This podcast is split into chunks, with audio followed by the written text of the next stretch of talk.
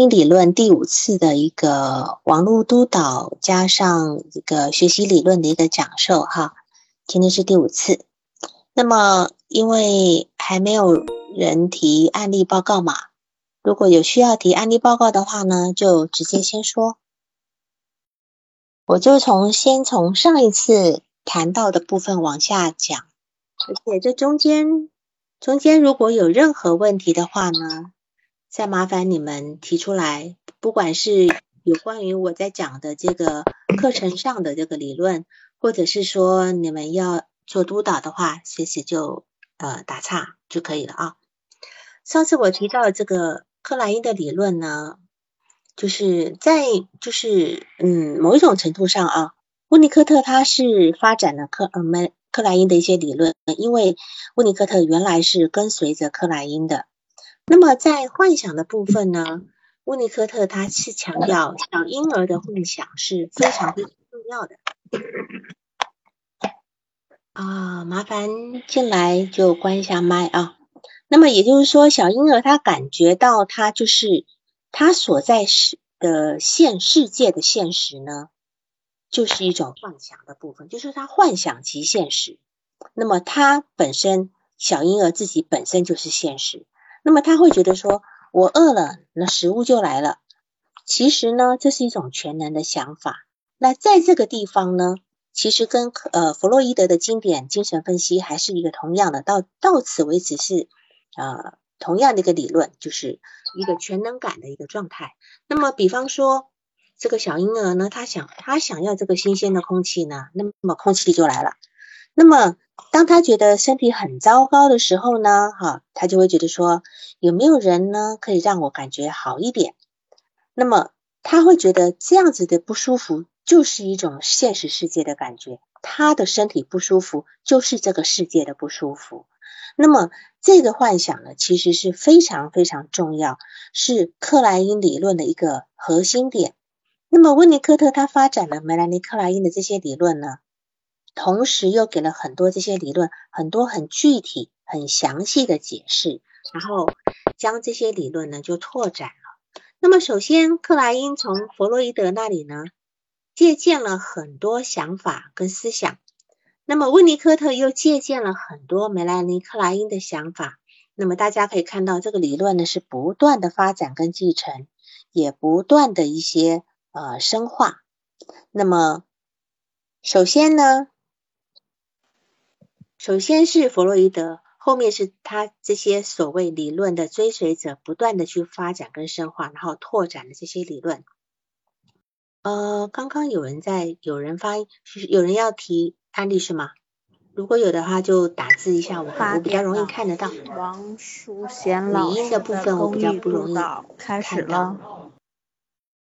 好，然后在这个时候呢，克莱因发现，在人的人的一个攻击性跟性欲呢，也就是说，这个东西就是弗洛伊德讲的一个兴趣，一个利比多的驱力。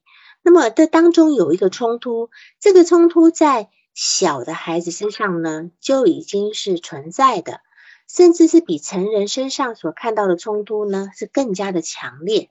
那么因为大家都知道，我们可以在成年人的身上看到冲突，那那么在很小的小孩子那里看到的呢就更强烈了。因为攻击呢，攻击性是死死本能的一种表达，那么利比多呢是生本能的一种表达。也就是说，这个攻击性和利比多的冲突呢，在孩子的身上呢会非常的强烈跟剧烈的原因，是因为相对于成年人而言，孩子或者是婴儿他们的生命更加的脆弱。那么焦虑跟一个人的攻击性呢是有关系的。一个人会发展出相应的防御来抵抗跟对抗焦虑，那么克莱因他就认为了，就是孩子呢在这个时候发展出一些相应的防御，包括否认、分裂、投射、内射和投射性认同。好，在弗洛伊德的时候呢，甚至我们也可以这样讲，不管是弗洛伊德还是后来的科福特，哈，科福特是个自体心理学的一个创始人嘛。他们其实只认为，弗洛伊德认为神经症的原因就是来自于来自于压抑，所以弗洛伊德会认为，弗呃所有的这个防御的最初始就是一个压抑，他并没有太多提到的什么其他那些防御机制，什么否否认啊、分裂啦、投射这个部分，其实他没有发展出这个名词，可是他的理论概念里面是有的，一直到他的女儿安娜·弗洛伊德才会把这个呃。就是到了安娜·弗洛伊德是一个自我心理学的先驱嘛，好，他们就是在这个基础上面，然后去强调了所谓的一个防御机制这样子。然后现在呢，我们就来讲一下幻想这个主题。那么这个主题呢，事实上就是克莱因他非常重要理论的一个核心、一个主要的议题。那这个是通过他对婴儿的观察呢，我观察到的。好，那么克莱因他理解到，在人的性格当中有一个这样的无意识的一个幻想的成分，他是通过和和孩子工作，发现人格是有这么一个部分的。比方说，和孩子的游戏当中呢，克莱因意识到游戏是内在客体表征的一个代表。那么在游戏当中有很多这样的呈现，比如说举个例子来说，内在客体表征在游戏中是怎么表现的呢？譬如说我看到群里面。大家都在讨论有关于这个，好像那个呃，就是呃沙盘呃不是沙盘，就是那个防树人，对吧？哈，事实上防树人，防树人也是一种呃一种幻想的一个一个表现的方式。那么克莱因会认为，孩子的游戏呢，就是一种内在客体表征的一个代表，在游游戏当中有很多这样的呈现。说举一个例子啊。内在客体表征在游戏中，他会怎么样的去表现呢？比比方说哈，小孩子在做游戏的时候，他拿了一个狮子，然后再拿了一一匹狼。那这个狮子跟狼呢，他就把这个狮子跟狼在打架。那么狮子代表他妈妈，那么狼是代表他爸爸。那他他就是爸爸妈妈在打架咯。或者是说他选了一只羊。又选了一只狮子，然后呢，这个羊可能是代表他的妈妈，狮子是代表他的爸爸，或者是反过来哈。反正呢，他就是用这些东西来代表他的内在的一个客体，而且内在客体的一个表征。那么，其实我们就是在这个游戏中，光看到这个游戏的一个本身呢，并不能，并不能说爸爸是坏的，或者是妈妈是好的。我们看到的是呢。它内射进去的客体之间的相互的一个关系，那么我们也看到呢，孩子对父母的关系感到焦虑的这个部分，因为因为他的羊跟呃他的那个狼跟狮子啊在打架，或者是羊跟狮子有一些呃斗争的部分，那么然后呢也会看到孩子这个主体性对这个真实世界的理解呢是怎样的。比如说，你看到呃孩子在玩这个羊呢跟狮子的游戏的时候呢，他有可能他在玩这个游戏的，他有可能把这个狮子杀掉了。那么你就会看到，其实他在杀这个狮子的时候呢，这就是他的一个幻想。也就是说，他的幻想呢，充斥的一个内在的动力。这个动力的背后是一种他想要去惩罚他爸爸的幻想，因为他觉得呢，他的爸爸是攻击到妈妈了。那他爸爸是个狮子，那他妈妈是个羊咯。那么在现实中呢，因为他感觉到他的爸爸是欺负妈妈的，那么他所以他要惩罚他的他的爸爸。那么在游戏中呢，他开始就把那个狮狮子杀死了。可是呢，你会发觉啊，孩子的游戏很有意思，他会让这些东西死了呢又复活过来，死了呢又复活过来，所以很快呢，他会让狮子就一下子又。一下子又复活过来。啊，秋天的云打一的意思是什么？秋天打一的意思是什么？没听到吗？还是听到了？哦哦哦，好，不好意思，你不会操作打一哈，我懂了哈。然后这个时候克莱因呢，他会他会看到说，他对于是，他对于杀了自己爸爸这个事情，其实是很焦虑的。他很焦虑，所以他要给他的爸爸第二次新生命，然后让他的爸爸能够活过来。八点，因为这样他就可以让自己不要受到惩罚。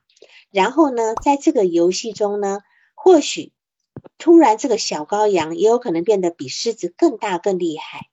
那这个也是，也许是他在现实中呃并没有这么发生的一个事情，但是这就代表一个孩子的一个愿望，他希望他的妈妈。比爸爸更强大。好，这是他那个内在愿望或者内在幻想，他在游戏里面呈现出来的一个样子。那么克莱因会认为说，人从一出生开始嘛，一个人的本能就出现了哈。那么如果是这样呢，一个人的幻想就必定从出生就开始存在，然后然后而且就开始运作了。那么因为克莱因认为一个人的幻想是本能作用的结果，那是本能的产物。那么既然本能一出生了，那么那么一个人的幻想也就跟着从出生就开始。比方说哈，一个婴儿人生当中第一次他感到饥饿，那你想看他之前没有饥饿过了，他既然没有饥饿过的话，这个东西其实对于他来讲哇是一个全新的经验，其实是很可怕的。那么这样子呢，就有一个本能驱力在起作用了。那这个东西其实还是跟弗洛伊德讲的那个部分有关系的啊。他的幻想里面就是他他的饥饿，他会他会感觉到说他他受到攻击了，他受到一个外在的东西在攻击他，所以他他因为那种饥饿的不舒服感，他感觉到是被攻击的。呃，好，秋天那边要报个案是吧？好，然后行，那么我先把自己小段讲完，就是说他感觉到被攻击的时候，事实上他就他感觉到肚子的时候，他就觉得有人在攻击他。那么他就会产生一种愤怒，或者是种，呃，比如说这个这个饥饿又持续太久的时候呢，你就会看到孩子哭得声嘶力竭的，很生气的。然后妈妈拿拿奶来给他喝的时候，他可能不喝，他会在那边很生气的摇头，不不去救那个奶嘴，或者是不去救那个乳房，一直到他脾气发完了，他才愿意去吃那个奶嘴，因为他在抵抗那个被攻击的一个生气感。好。那么我们就到这边，我们先看一下那个那个是秋天的云是吧？怎么称呼？你要报个案是吗？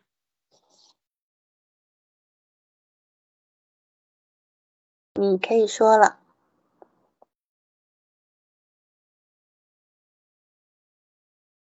周天老师你就开一下麦。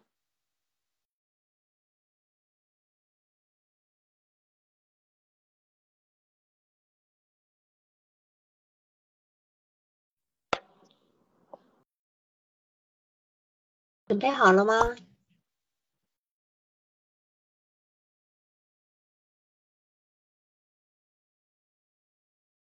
打不开呀，打不开，在在右下角有一个静音的那个标志，你打开一下。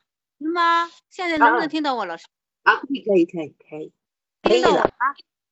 可以，可以。老师，是这样的，有一个，有一个，我我不是医务工作者，不是有一个朋友带一个小孩过来，他现在这个小孩是六岁半了哈，他因为他那个父母是由于他们工作忙，他在市里面上班了，他这个小孩是三岁以前，他是个男孩，三岁以前呢，他是姑姑带他长大的，但是这个父母也经常回去，一个星期吧回去两次看这个小孩的也倒是，和这个父母也比较熟惯。但是上幼儿园的时候，三岁的时候，父母就把他接到身边，就上幼儿园了。因为是上幼儿园，把他接到身边。但是母亲就发现这个小孩没有规则感，因为他是姑姑带的，肯定有有点干嘛吧？我感觉他哈，嗯，完了以后是母亲发现这个问题以后嘛，母亲就赶快休息了，就专职带这个孩子了，嗯。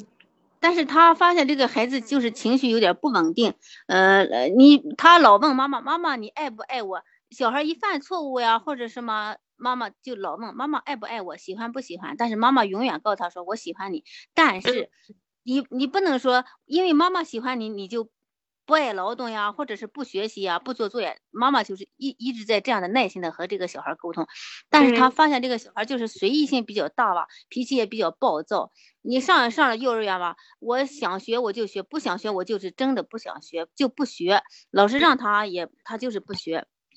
这个妈妈不咨询我说了，你看有一次吧，她这个发脾气，看见这个孩子就是真的可是着急了呀，他就是怎么说这个小孩也不不听，就是这。很急的，他看见小孩就是真的很急的。他说有一次去公园和那个小朋友玩了，他很想玩那个小朋友的玩具。他妈妈鼓励他说，你去和这个小朋友沟通，和他借这个玩具。嗯，这个小孩，但是这个小孩就是不去，不去，但是他非常着急，非常想玩这个小朋友的玩具。后来他就在这个公园大哭大闹，就在公园的这个公园地面上就爬着走，爬了很长时间，半个小时。他说六岁半的时候还这样，还是在之前一点？在在六岁的时候，在六岁。他的行为是在六岁的时候啊，他就感觉他就是，哎呀，可是他妈妈告诉他，就是感觉他是可是歇斯底里。后来这个妈妈也是有文化的吧，反正妈妈也是很鼓励这个孩子一直哈。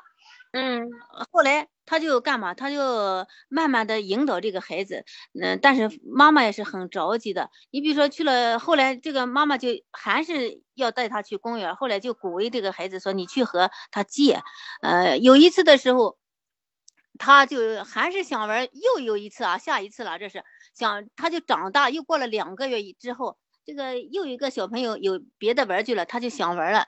妈妈鼓励他说：“你去借，你去借。”孩子好不容易鼓起勇气和那个小朋友借了，但是那个小朋友的爷爷说不想借给，因为小孩带出玩具来一借就丢了，所以就又伤了这个小孩的自尊心了啊。嗯嗯，好不容易小孩鼓起勇气了，但是一借。这次又打击了小孩了，但是你看这个妈妈倒是也挺干，妈妈就回去给孩子说没事儿，他借不借是他的问题，但但是咱自己已经进步了，你能张开嘴和别人借，就是你勇敢，你坚强，啊，嗯，这个小孩啊，但是妈妈说回去很挫败的呀，嗯，后来第过了两天以后，这个妈妈就给孩子出去玩的时候就带一个玩具出去，就说你和他。交换玩剧本，和另随意的一个小朋友，这个小朋友出去以后就和别的小朋友也看见这个小朋友就是进步了啊，就主动就和说，你看你玩我的，我玩你的哈。但是了，呃，这次也进步了，但是他妈妈就说，感觉这个小朋友孩子就是。老是这个情绪不稳定，嗯，但是那个歇斯底里那种表现出来可急的可急的这种情况是比以前的这个次数是减少了，但是他脾气暴躁起来还是很暴躁的。他妈妈说就很着急的就呃和我沟通说怎么就能引导这个孩子，说是使这个孩子能成长的更快一点。因为我不是做这个小孩的，所以我这方面还是没有经验，所以我想嗯咨询一下老师了。你现在要咨询的目标是什么？如何帮助这个妈妈把这个孩子？你你的目标在哪里？我就是说，呃，如何就能帮助这个孩子？这个这个情绪不稳定，这这种情绪，你能咱们能让他减少以后，让他能静静下来。你要知道，事实上，我们要帮助我们的来访者。我我没大听清，老师。我这样问你，就是说，你的来你的来访者是谁？妈妈吗。对，你的来访者是妈妈，所以我们今天是对着妈妈工作，对吧？是了。那么妈妈她现在咨询的是孩子的问题，那事实上，事实上，妈妈认为，妈妈认为来访者是，妈妈认为就是说，这个孩子肯定是。和他三岁以前没有带这个孩子造成的这个，这这些这个我知道。嗯，首先呢，这个孩子他目前出现的一个问题呢，我会认为不是那么异常。就说因为你讲的这些事情，可能我们当过母亲都知道。嗯，好。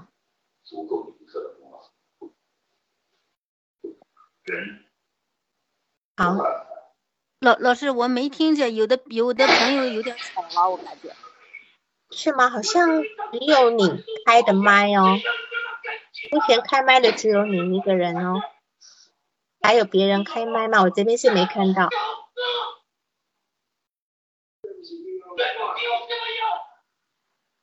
这是谁？那个那个那个呃，群主是不是可以把全部的麦都？你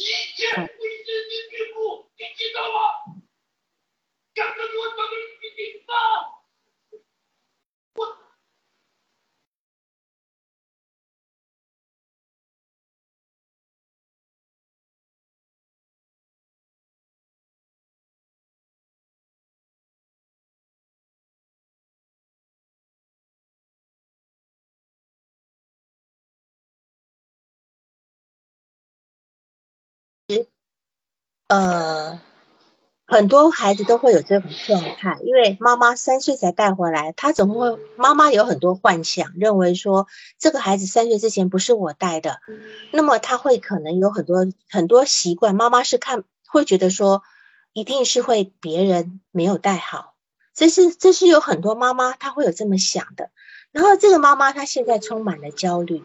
你要知道，一个一个妈妈，一个妈妈如果充满焦虑的话呢，她是容易孩子为了立功，嗯，接了他们这些贩毒的，嗯，懂。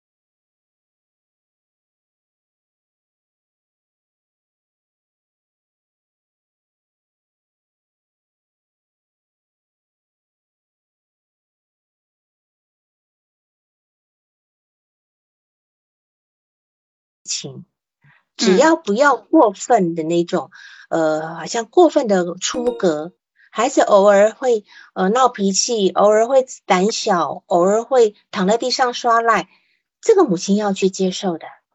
那当然，你前面讲，你前面讲的那句话，我会比较重视，就是说，孩子稍微在犯错的时候，他就会问母亲说：“你还爱我吗？”嗯，是的。其实要要关注的是这一件事情，因为。这个孩子可能三岁前没有在母亲身边，他对于这个母亲这个这样的一个就是新的一个课题呢，其实他还没有建立一个很好的依恋，或者是说他今天这个依恋模式是一个不安全的依恋。哦，是的，对，这个这这个不安全的依恋才是我们要去处理的问题，其他那些孩子。发展出来可能嗯胆小不敢去跟朋友要东西玩或等等等等的，其实都是基于这个不安全依恋所导致出来的原因。所以重点就在于这个部分要去做好。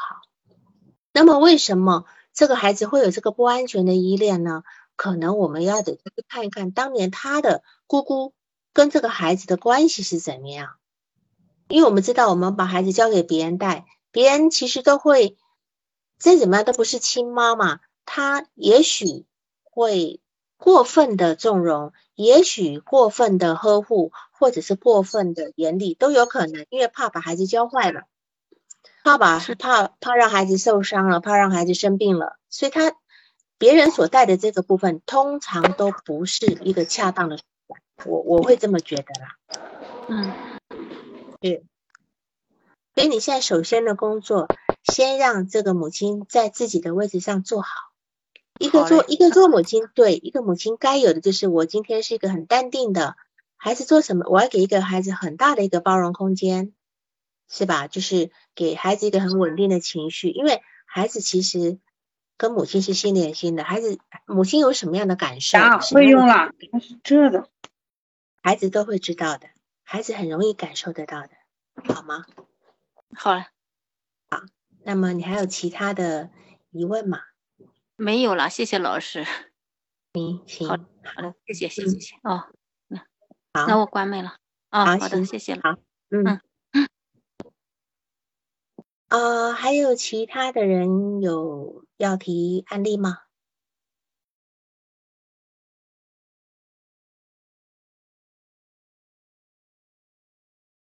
如果标题案例，随时就就说一下啊，我就再把刚刚那个理论再说一下，就是说我们刚才讲，就说一个孩子他本身有一个饥饿的一个感受的时候呢，他身体会非常不舒服，但是他在体验这个饥饿感受的时候，他并不觉得这个东西是从我身上发出来的，他会觉得他受到攻击了。好，因为他这时候他的幻想跟现实是连连在一起的，所以伴随着这样的一个幻想的时候，他他就会觉得，他就会觉得说，嗯，一定有一个什么东西可以让我让我这个不舒服呢，是可以消除掉的。那么在这个有这个想法的同时呢，他有另外一个幻想就出来了。那这个幻想出来呢，就是说他会觉得说，嗯，马上会有什么东西会来。呃，让我吃得饱饱的，然后我就不会觉得不舒服了。那这是一个孩子的一个婴儿的全能幻想的部分。那么我们会看到，如果说你有在做婴儿观察的时候，你就会发现到孩子睡觉的时候，他常常好像在嘴巴动啊动啊动啊动的，甚至孩子在睡觉还会笑啊，会干嘛的哈。事实上，这个部分都是克莱因他观察到的，孩子即便是在醒着，在睡着。的那个情况之下，他都在一个幻想层面，所以他可能在睡觉的时候，他还有嘴巴会一直动，好像在喝喝奶一样，嘴巴嘴唇一直在一直在吸吮的，好像是在喝奶一样，因为他的幻想层面，他在正在喝奶这样子。那么婴儿他体验到这个愉愉悦的感觉呢，在现实层面，他就是这么感觉的。好，那么在具体在他身体上，他就会有这样的反应。那么比如说，我们举一个例子啊，克莱因呢，他说，呃，小婴儿在睡觉的时候呢，这不不断的吸吮他的嘴唇，也就是说，虽然他睡着了，他其实是保留着一个幻想的。那么在那样的一个幻想里面呢，他会感觉到乳汁还有妈妈的乳房，其实是在他的身体的一个里面，在他身体的一个内部的，他自身呢。就期待着这么一个乳汁跟乳房的这么一个幻想，那么也就是说，他觉得他什么时候想要，他就可以得到。那么类似的一个呃理论呢，类似的一个理论呢，就是说，当这个孩子感到饥饿的时候呢，那很多小孩子会尖叫啊、踢啊、咬的啊，各做各种那种很强烈的一个躯体动作。那么在这个时候呢，他就有一个幻想，他会觉得说。他在攻击这个乳房，他在攻击自己内在那个乳房，他想要把这个乳房摧毁掉。那么小孩子就很生气了，他会他会看到他在尖叫啊，啊，我们会看到孩子在尖叫啊，那个手啊脚啊踢来踢去呢，不断的挥动他的那个那个手臂跟拳头，他非常的生气。那么克莱因会认为说。他的幻想中呢，是他在攻击那个乳房，然后呢，他把这个乳房呢撕成碎片以后呢，完全摧毁掉了以后，但是呢，给蒲公英浇水。之后呢，他听到自己的一个尖叫的声音的时候，他就会感到另外的一种痛苦。这个时候反过来，他就会感觉到这个时候他自己同时被乳房攻击。我不知道这样说会不会很复杂？我看到荧幕上有人打，就是说。只要孩子做事不太出格的情况之下，那个母亲最大的空间就是包容孩子。就这样讲，呃，我们该这样说。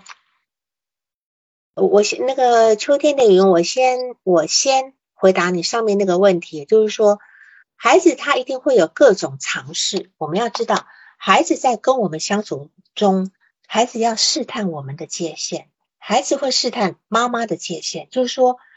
我我在尝试着做一些可能有一点点让你不高兴的事情，然后我要看你的反应，对吧？这是他安全感的来源，或者是我稍微离开远一点，你会不会注意到我？等等等等，他要去尝试，他或者他今天把桌上画乱了，你你会立马暴跳如雷吗？他有犯错的权利吗？孩子有能够这样子吗？如果说他今天稍微。做的不好，你不是你，你不一定是在呃处罚这个孩子，而是你焦虑万分的时候，其实孩子也会觉得他做错了。对啊，你是很担心他，或者是我们就讲一句，讲一个最直接的话，孩子在那边学走路的时候，他摔跤了，然后他摔跤了以后呢，你就非常焦虑的大惊小怪，就看宝宝你哪里有没有怎么样怎么样的啊，就非常的焦虑。孩子就会觉得他自己做错了一件非常糟糕的事情，因为他摔跤了。但是我们正常应该是要有允许孩子摔跤的权利，对吧？他只有这样，他才能够真正去长大。我们常讲试错嘛，我们要去试错，我们试错了才知道什么叫对的。那么孩子就是在这样的一个情况之下，他在慢慢慢去探索。人跟人的界限，还有他能够做到什么事情的界限，所以母亲就是要提供这么一个空间去包容孩子。所以我会说，前提是他不要太出格的情况之下，譬如说他没有把手拿去插在那个什么什么呃充那个电电电就是插电口的那个电力电源口上面，只要他不是做这种很危险的事情的时候，你。就算他今天做这些很危险的事情，你也不要用非常恐惧的声音去去说他，因为他这样子会觉得这事情太糟糕了，他他会有很强烈的一个，他会有一个非常强烈的一个内疚感。好，所以这个部分来讲，我们就是要用给他这么一样的一个包容部分。孩子只有在试错的情况之下，他才会充分的去理解自己可以干什么，不可以干什么，也不会处处充满焦虑。好吗？好，好了。那老师，我还有一个就这个老师就是这个母亲曾经问过一个问题，就是说，他也我我不是也是这样的和他沟通的。他说，你看。他咨询我说：“你看，比如说他要是在学校的时候，老师要求他，其实这个孩子有这个能力写字的时候很规范的，倒是幼儿园。但是你看这个孩子挺聪明的，写字很规范的。但是他他感觉孩子最近就是写的很潦草的，一点都不规范。他问我说，到底我包容说是要求他就是规规范范的写了，还是说是就会写会这个笔诵呀什么写会就可以的？这个孩子会写是吧？”嗯，会写，但是他有这个能力，能完成的好好的，规规矩矩的。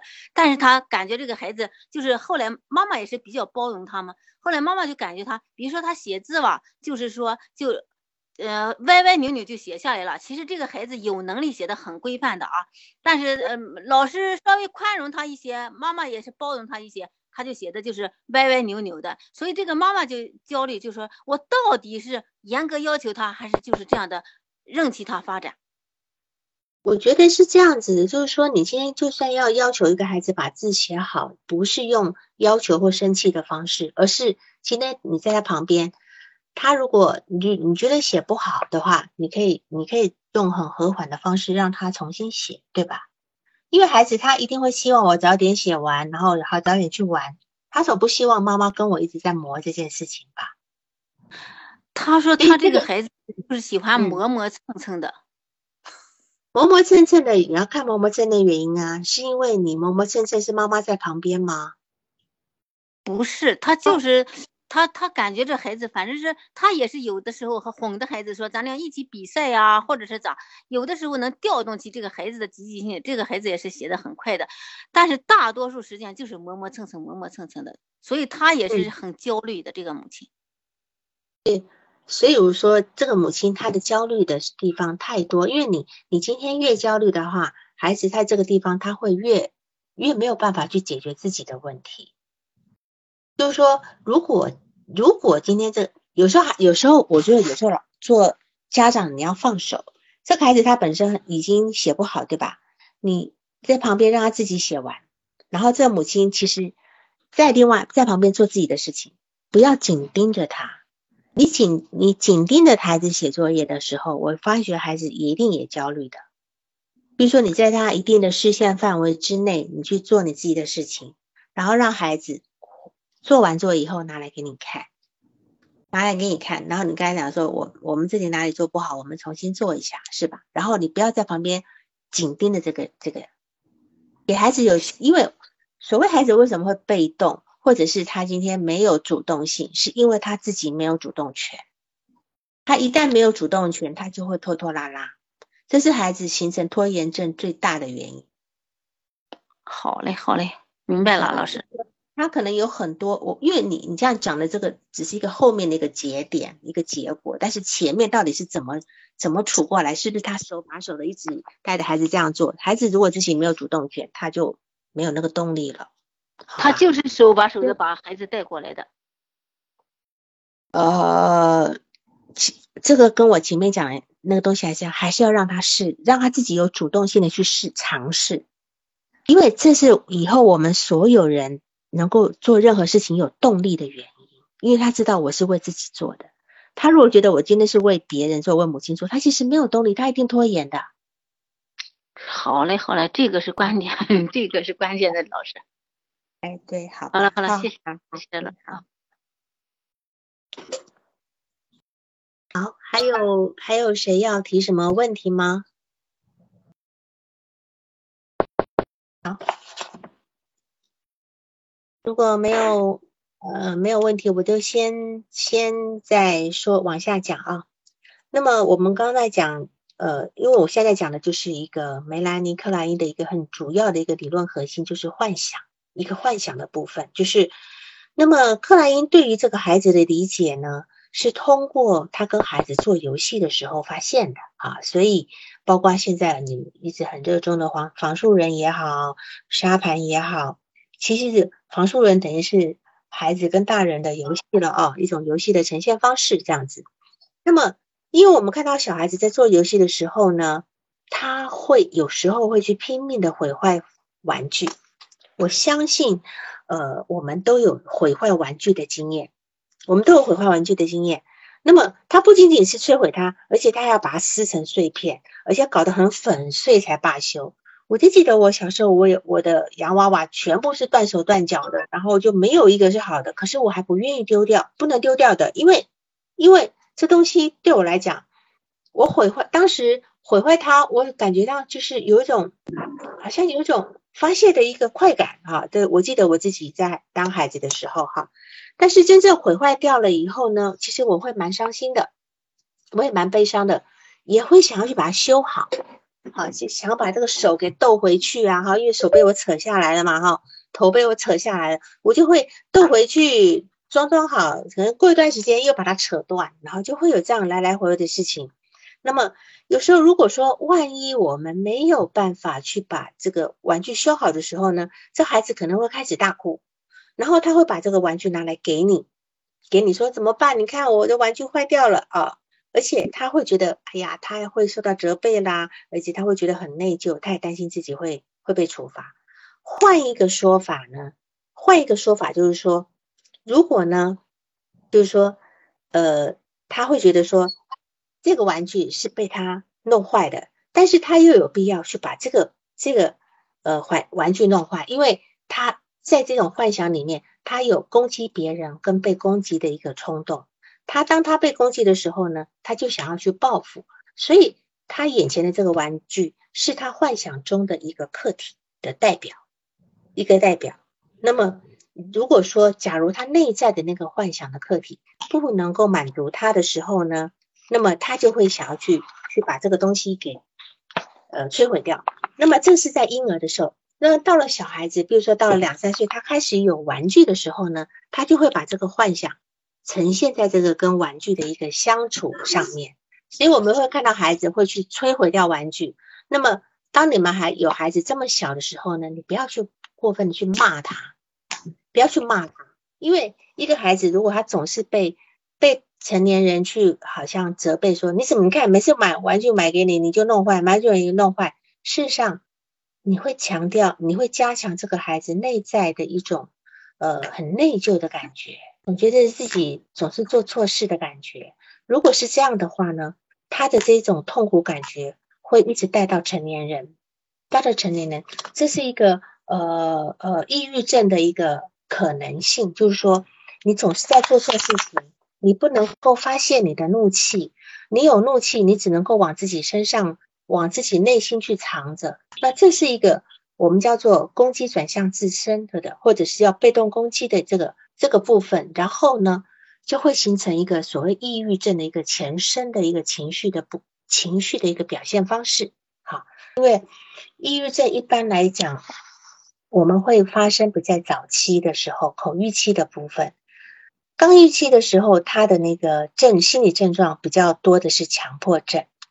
比较，那么神经症大概就是呃比较俄狄浦斯期的那个三角关系的那种神经症哈，那是一个竞争的竞争的冲突，还有呃所谓的嫉妒的冲突哈，是这个部分抢夺的这个冲突，还有一个良性良性或恶性竞争的一个部分是这样的哈。那么克莱因他认为幻想呢是在自我中形成的，是在自我。那么这个这一点呢是他跟弗洛伊德比较。区别比较大的地方，因为弗洛伊德认为孩子一出生是没有幻想的，那是没有幻想的。那么克莱呃是没有自我的。那么克莱因认为孩子一出生，婴儿一出生就有自我啊。那么其实呢，这个幻这个自我呢，它会慢慢慢慢进入一个呃呃慢慢的发展到更高阶的一个部分，好，是从一开始就有，没有那么结构那么完整，然后慢慢慢慢的发展。可是弗洛伊德认为一开始是没有的，没有的，只是先有本我，然后慢慢慢慢，因为有一个超我的部分呢，这两个冲突之后，才会有一个自我的一个产生，这样子。好，那么他跟弗洛伊德呢，在这个地方是一个很大很大的一个不同。那么弗洛伊德认为自我一出生没有自我，那么自我发展是需要时间的。那么一段时间才能够慢慢慢慢的演化出来，但是呢，克莱因他会认为人的人一个人的本能都是一出生就有，而且人的幻想又是本能那个产物。那么人的幻想跟焦虑的感觉呢，还都是带着防御的，都是带着防御的。那么其实呢，本能是一开始就有，所以所有的这些都是存在的。那么就意味着一个新生的婴儿。一开始他就是有自我，那么在这个地方，他跟弗洛伊德最大的一个就是一个最大的一个分歧了。那么弗洛伊德认为人的生命之初是只有本我这个东西是没有自我的，本我就代表一个人的一个本能，那么自我是和现实层面有关系的，是现实的这个部分。那么因为婴儿一开始是没有现实感的嘛，哈，都在幻想的层面，那么。弗洛伊德他认为说，呃，自我是对于一个现实的一个判断，是我跟现实层面有关系的哈。现实层面什么是好，什么是坏呢？这都是自我判断的一个部分。所以人出生是只有本我，那么自我是慢慢慢慢的发展出来的。那么这个是呢，弗洛伊德的一个观点。那么弗洛伊德他认为人的自我是随着时间。在生命的头一年慢慢发展出来的，而不是从生命的最初啊哈。那他认为人的一出生是有一个本我跟本能的部分，那么本我本能和现实有对峙的时候，那么才开始发展出自我。就是当你的本我跟本能出现了现实的一个冲突，好，就是开始有对峙的部分呢，才会发展出自我。也就是说，这个孩子刚开始的时候只有本能。跟本我的部分，那么在经验当中呢，就学到了，不是，就是孩子在他的经验里面呢，他会学到，不是所有的需求都会被满足，然后他会学会慢慢的等待，只有等待，慢慢的用其他方式去去得到满足以后呢，才会发展出自我。那这是弗洛伊德的一个观点。那么到这边有没有呃不太理解的地方？有没有不太理解的地方？如果没有，我们就继续往下喽。或者是还有谁要提提案例要讨论的吗？那么克莱因呢？他认为孩子在一出生呢，他就有幻想，也有自我这个部分了。哈，那么孩子在跟现实不断的一个挣扎的过程里面，所有所有这些都是存在的。那么也就是说，从一开始幻想呢的空间是很大，那现实的空间很小很小。那么慢慢的呢，随着孩子在健康的发展当中呢，孩子就会感觉到他的幻想的空间会随着他的现实感的增强，他的幻想会越来越小。懂我意思吧？就是说，一出生的时候，零岁的时候，一出生的他的世界是百分之百的幻想。然后很很没有的现实，那么可能他到了呃两呃到了这两个月的时候，哎，也许他的幻想是百分之九十，两个月的时候，然后他的现实感有百分之十。那随着他的年龄慢慢增大，这个幻想跟现实的比例会慢慢慢慢的调整。所以我好像之前有提过，呃，我大概是呃之前做一个演讲的主题哈，就是讲一个孩子说谎的部分，在讲孩子说谎的部分。一个孩子呢，他在三四岁的时候。他如果说一些事情，你觉得他在说谎的时候，你千万不要骂他，因为他可能在说他幻想里的东西，他在把他幻想里的东西说出来了，那么你会觉得这孩子在胡说八道。好，你也，但是事实上他可能只是在说他，而且他分不清楚他讲的事情是真的还是假的。好，我记得我上次也提过一个一个孩子的朋友，朋友的孩子就是幼儿园，在幼儿园的时候，人家来。来参观的时候，然后老师跟他们讲，今天有人来参观哈，你们要坐好。就是孩子平常是非常非常内向的孩子，居然他看到那些那些呃一些贵宾来参观的时候，他居然跳到他前面的桌子上开始跳舞。然后当他被拉，当他从桌子上被被扯下来的时候，他还一脸懵懵的情况之下，因为。当然后我这个朋友就很着急在跟我讲这事情，他说我孩子是是不是精神我有问题？我说不是的，他在一个幻想里面，因为他内心有这么一个幻想。但今天有人来的时候，我一定要表现给他们看，然后我要我要把我最喜欢跳的那个舞，我跳的很好看，我要让大家来欣赏。他在这个幻想里面，所以当当他看到人进来的时候，他还在这个幻想里面，他就会。把这个幻想付诸行动，他就跳上桌子开始跳舞了。好，事实上我们不能去怪这个孩子，因为这样的孩子其实呃有些孩子的幻想，他会幻想到，他会幻想到可能小学呃四五年级都可能还会有，只是说这个比例的多寡而已。所以有些孩子他可能会跟你讲说，呃，他看到某某朋友，他会看到哪里有一个就是看不见的一个朋友，那有些。成年人会觉得很担忧，说这个孩子是不是有幻觉？哈，实际上不是。我们有有一本小说叫做《幻想中的朋友》，是呃美国出版的。哈，这这个这个东西呢，就讲一个呃五岁的小孩，他一直有一个幻想的朋友。那他妈妈虽然知道，可是一直很担心，说这孩子是不是精神状态有问题？那因为有些孩子他本身很内向，他又不不不能够跟别人沟通，那么他就会。在自己的精神世界呢，就会幻想出一个朋友来陪伴他。事实上，这也是他内在的一个一部分，这样子。好，孩子真实的体验呢？呃，对孩子的影响呢，是那个呃，会会影响到孩子这个无意识的一个部分。反过来说呢，这个无意识的幻想的部分呢，也会影响到孩子的一个现实体验。这两个之间呢，是有一个互动的。好，就是他会把这个幻想跟现实彼此互相会交互的，就影响到呃自己他的内在感受。那么他会随着这样的一个检验呢，慢慢慢慢的去认清现实状态。那也就是说，在婴儿阶段呢，他可能他的幻想空间占到百分之九十五，那么现实空间呢只占到百分之五。那当然这不是一个什么。也非常具体的数字了，能可以拿来衡量的哈，那只是一个理论层面的一个假设。那么婴儿，也就是说，越小的孩子，他的幻想空间是越大的。那么这个时候呢，温尼科特他就提到了一个一个理论了哈，他就是就就像我刚刚要回答这个秋天的云的那句话，就是说，一个理想的妈妈呢，她会提供这么一个环境，一个空间，一个包容的一个空间。那这个环境就好像这个孩子呢，在这个子宫中所体验到的所有的感觉的一样的，就是说，孩子在子宫里面的时候呢，好，婴儿在子宫里面是有食物、有氧气、有需要他有有他所需要的一切，他是非常舒服的。那么提供这样的一个环境呢，是一个好妈妈。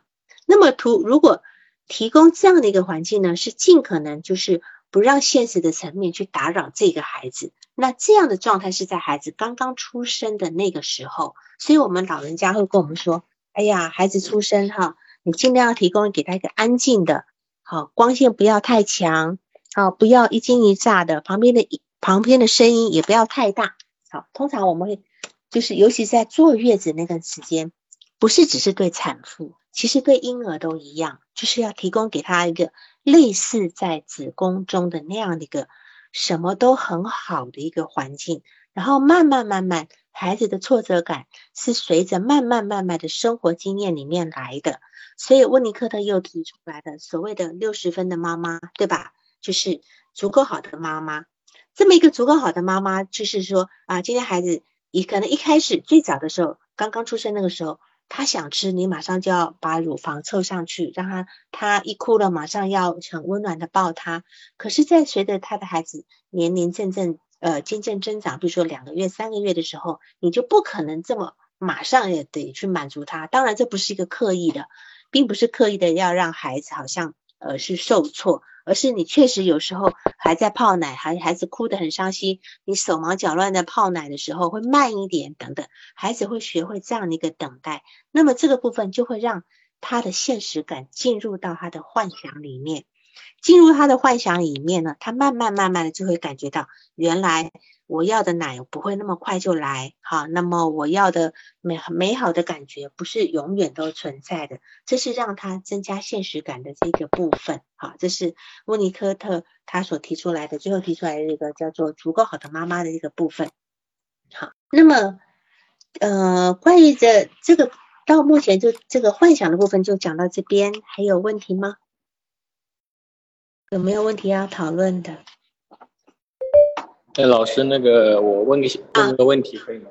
啊，你说，你说。呃，那个幻想是不是说白了就是一那个小孩的全能感？呃，对，事实上他是从全能感开始的。呃，那还有就是像孩子刚出生的时候，幻想的全幻想不是全能感哦。嗯。他幻想是先幻想自己是全能的。知道吗？幻想自己是全能的，但是他今天也可能幻想会有发展的，但是最初是全能的部分。你讲的这前面是对的，但是它不是等同，不是等同。哦，我知道，就是全能感的话，就是刚开始是全能感，然后导就是然后导那个导引出了幻觉，是这个意思。啊？什么什么出了幻觉？什么？就是全能感。这个特征引出了这个幻觉吗？呃，应该是他的幻想，他的幻想中会先幻想自己是全能的，他的全能可以制造出很多很多的全能的想法跟感受。嗯嗯，我这样讲。那还有就是像那个婴儿刚出生的时候，不是会？好像是有个说法是，刚出生的时候婴儿哇哇大叫的话是是好的，是不是因为刚出生的时候刚出来这个子宫，他的感受就突然一下子就是没有子宫那么舒服了，就是所以他会哇哇大叫。这是一种心理学上的说法，那当然医学上的说法是他要呼吸嘛，他呼吸他只好先哭，他才能够成为一个一个一个最顺畅的一个呼吸的方式。那当然，呃，对，哇哇大哭，这个董小姐说的，哦，呃，是肺部呼吸是用哇哇大哭最好的一种，因为哇哇大哭是肺部呼吸最好的一个呈现方式，是这样。对，就是可能生理和心理都有可能两两部分都有的，嗯，都需要的。对，你想他的嘴，他的嘴在那个水里面去喷，他我相信他在子宫里面，他也就好像。呃，他嘴巴也会也会蠕动的。当当他可以开始动的时候，他一定会把这个气给给吐出来嘛，对吧？在这个过程里面，他一定就会有发发出声音的这个部分。然后我看一下，好的，我我问完了。嗯，好。啊，我我问完了，谢谢。是那个三到六岁的教养是一个非常大的一个议题哦，董小姐。这个这个部分来讲，会有非可能要成立另外一个专题哈。然后这个人来疯是否与幻想有关？嗯，一部分有关，但是也不能全部的这么说，也不能全部的这么也这么单一的去说，它跟幻想绝对有关。呃，就是董小姐还问说，怎么观察了解孩子，怎么判断他的幻想呢？内容怎么辅助孩子成长？是这样的，就是我不知道你讲的这孩子是多大的哈。越小的孩子呢，我们要共他共同跟他编织一些幻想的内容，比如说他在告诉我们，呃，因比如说他在告诉我们故事的时候，我们我们其实我们常常要要去呃引导孩子说故事，引导孩子把他的幻想内容说出来，然后我们可以共同共同跟他编织一个故事。我觉得是他长大所有创造力的来源。我们不要去打压孩子，说哎呀这样不可能，那样不可能。对吧？哈，我们要共跟他共同编织的这个部分，然后这个部分，呃，当然越小的孩子这种部分可能会越天马行空。那么在这个部分编织这个部分呢，哈，跟他一起去编织这个部分，他可以让他这个地方可以得到一个很好的发展，也会成为他以后一个创作创作力的部分。但但是呢，要随着这个年龄，比如说他到他到了六岁，他还做一个非常不切实际的幻想。的时候呢，我们要适时的加入一些现实的部分，然后要让他知道现实跟幻想的区别。他可以在幻想里面编织一些东西，可是现实的部分他也要知道。这是在大一点的时候，比如说到了幼儿园以后，免得像那个像那个之前不是有人学那个什么学喜羊羊去烧烧人吗？对吧？那这个孩子其实就是受到太大的幻想影响了，他完全。忽略到了现实的部分，啊，这个部分是也是我们要注意的。那你呃，董小姐说怎么去判断他的幻想内容，怎么辅助孩子成长？就是说，幻想内容一定是你会感觉到他今天有一种喜欢，孩子特别喜欢听故事的原因就在这边，因为你在用口头告诉他故事的时候，他在脑子里就是结合他的幻想，他脑子里一定有一个一个画面。那么这个幻想的。我不知道董小姐意思说怎么判断的幻想内容，说是不是跟他现在是他在幻想，而不是现实。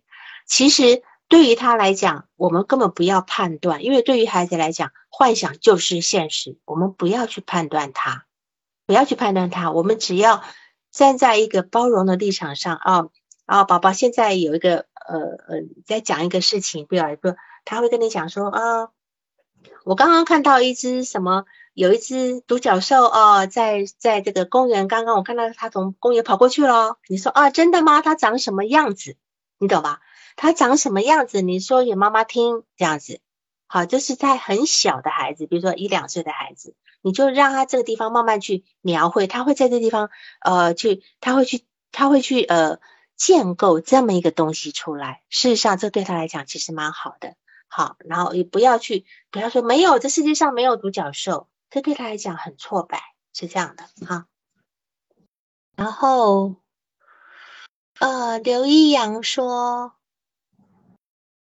两次做沙盘就扬沙子，现在第八次了，在沙盘室里不太和我说话，只是偶尔点头摇头。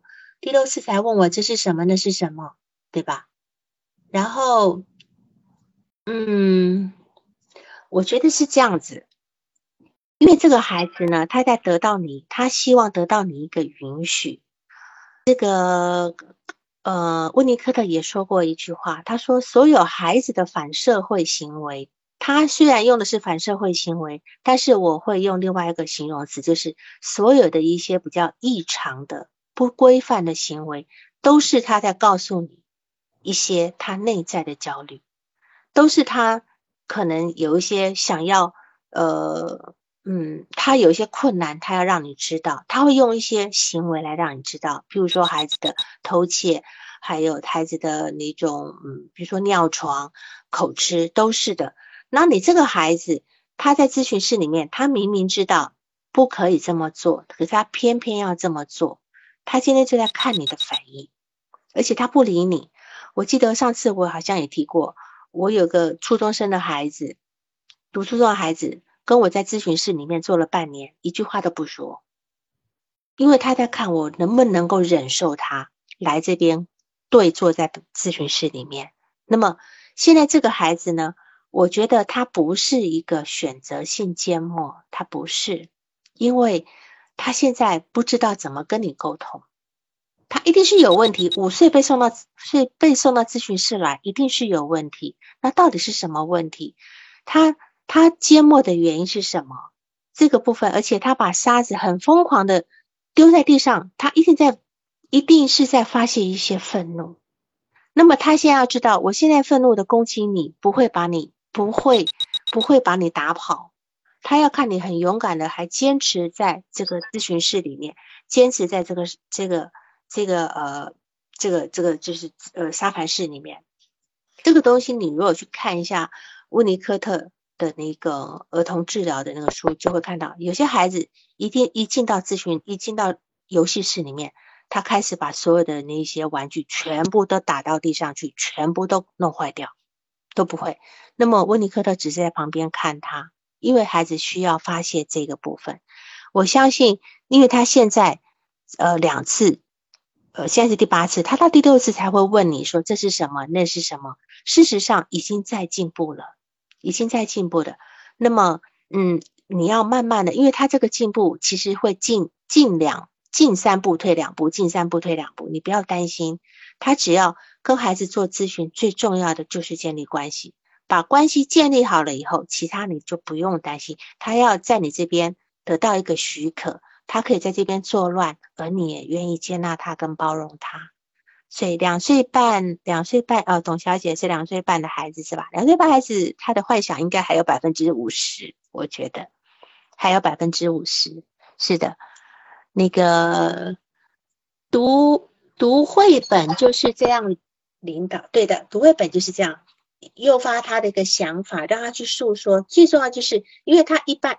孩子只要用语言说出来呢，就是把他内在的幻想变成一个实际的东西。所谓是，就是把初级思维变成刺激思维。刺激思维就是一个逻辑思维，是个语言的思维。他只要能够用语言去结构他内在的幻想，这样的幻想就会慢慢慢慢的经由语言的表达，可以慢慢的实现变成现实。这样子，好吧？好，那么。今天时间到了，我们就到这边，好吧？啊，有问题也可以发在屏幕上，我就在文字回答。下周二我们再进行第六次，好好，谢谢，好，谢谢大家，晚安。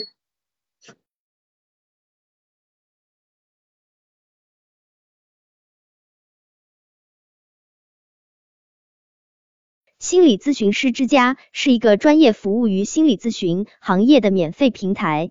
通过整合互联网优质的心理咨询行业资源，为心理咨询师同行免费提供包括督导技术支持、学习、交流、成长和工具等在内的专业全方位综合服务，为咨询师同行们做公益。我们是认真的，官方 QQ 群七九八三七五五一八。